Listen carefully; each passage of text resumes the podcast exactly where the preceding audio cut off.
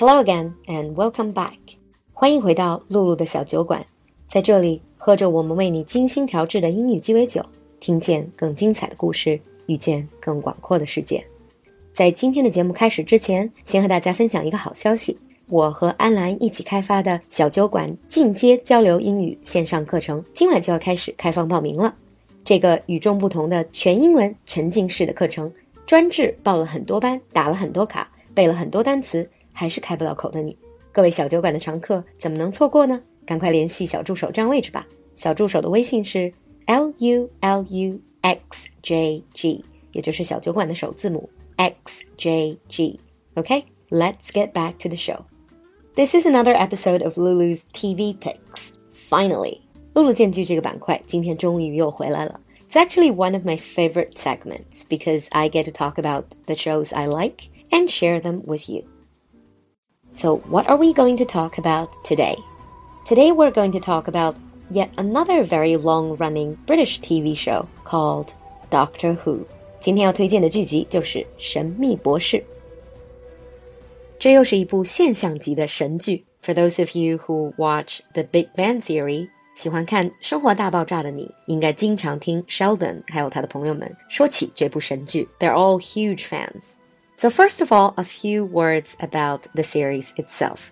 Doctor Who is the longest running science fiction TV series in the world. 它是世界上最长寿的科幻电视连续剧，science fiction, or sometimes we say sci-fi. I don't know if any of you are interested in this particular genre. Personally, I am not very interested in other sci fi movies or TV series, but Doctor Who is so much more than just mere science fiction.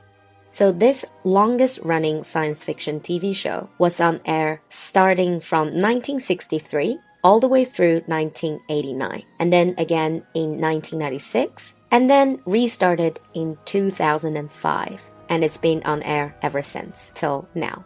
As of December 25th, 2017, there were 840 episodes. 到去年年底截止，已经有八百四十集。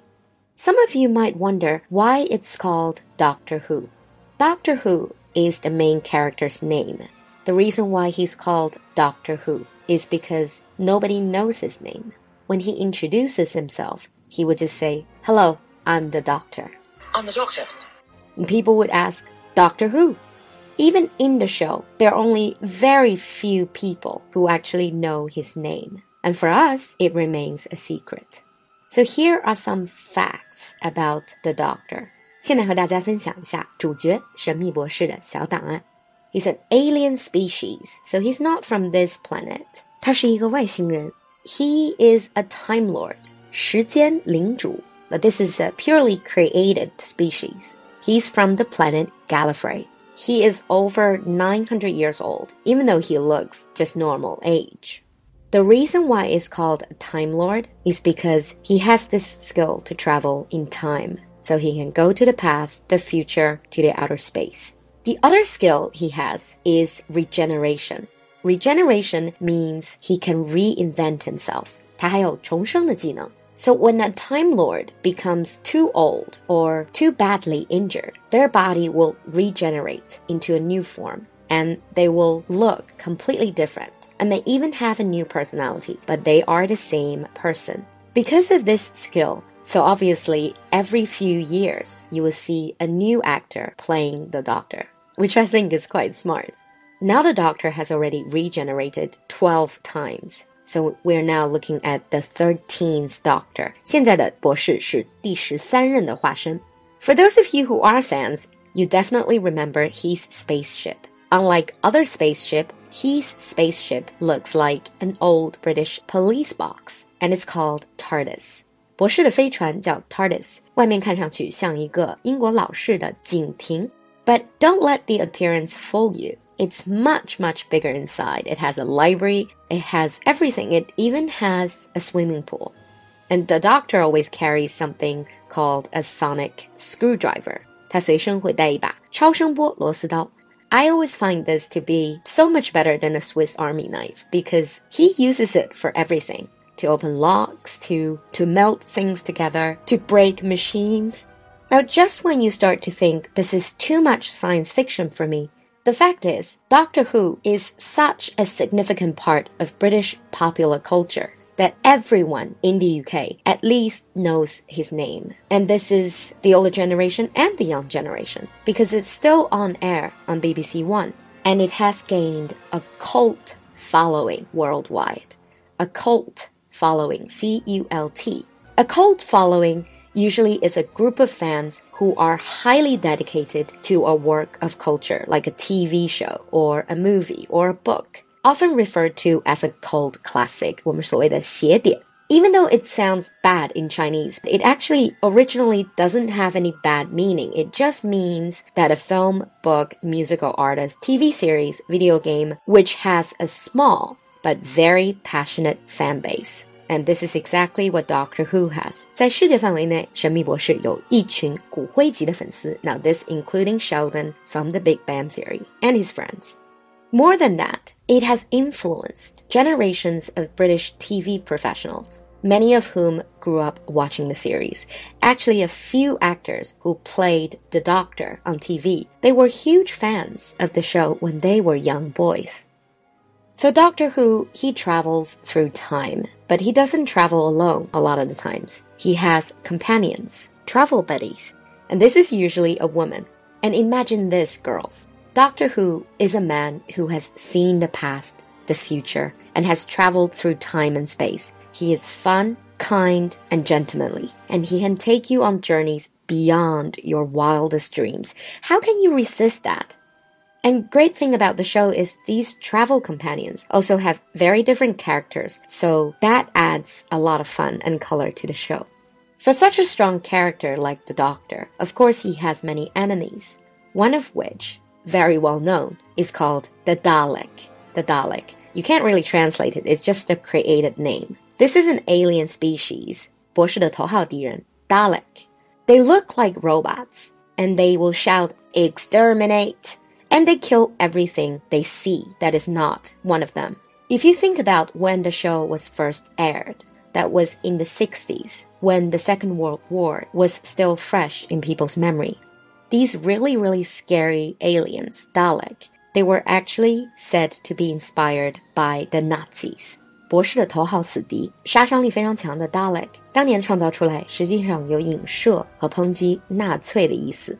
for those of you who are fans, I don't know if you have realized that. Apart from travel companions and enemies, because they travel in time, the Doctor and his companions also got to meet a lot of very interesting and very famous historical figures. 在穿越中也遇到很多历史人物. Writers like we mentioned before, Agatha Christie. They also met William Shakespeare, 莎士比亚, Charles Dickens, 狄更斯, political figures like Hitler, Churchill, and Nixon. 希特勒、丘吉尔、尼克松. The two queens, Queen Elizabeth I, Queen Victoria, and once they've even met the famous artist Vincent van Gogh. 还在一次的穿越途中邂逅了伟大的画家梵高. Now that's so much about the show. Why do I recommend it? First of all, like I said, it's so much more than a sci-fi. I always remember the first time someone recommended this to me. I didn't want to watch it because I said I did not like sci fi. But the first episode I watched was not so much about the science or the fantasy. It's more like a psychological drama. And it was really gripping. The storyline and the acting was so good. I immediately got hooked. And this show, I would say, has a mixture of sci fi, mystery, horror, suspense, romance, and comedy. And you're bound to find something you like. And the second, because this show talks about the universe, talks about outer space, talks about human civilization, it offers really different perspective and it explores key topics of humanity and universe. 也有很多探讨人性、人类文明和宇宙的深度话题。And of course, there is the excellent performance by the actors because it's a British TV show, so mostly you will hear British accents. This is for listening practice.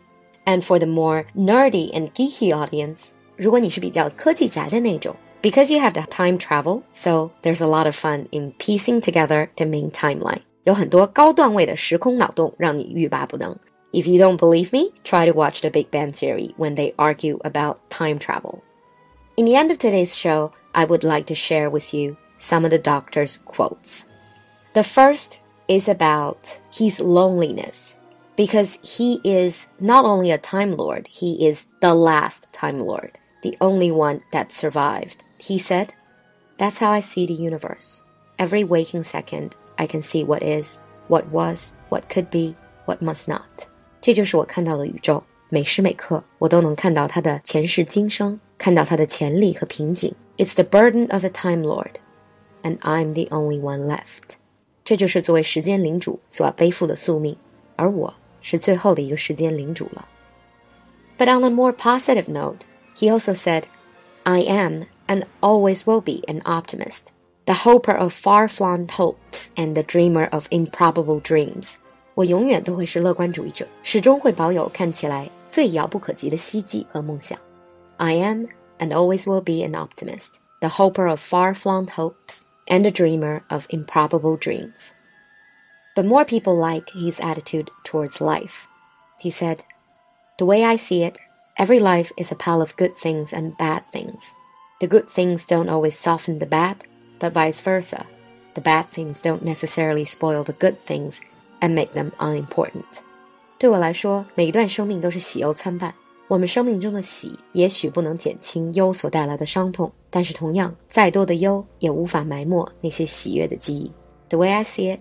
Every life is a pile of good things and bad things. The good things don't always soften the bad, but vice versa, the bad things don't necessarily spoil the good things and make them unimportant.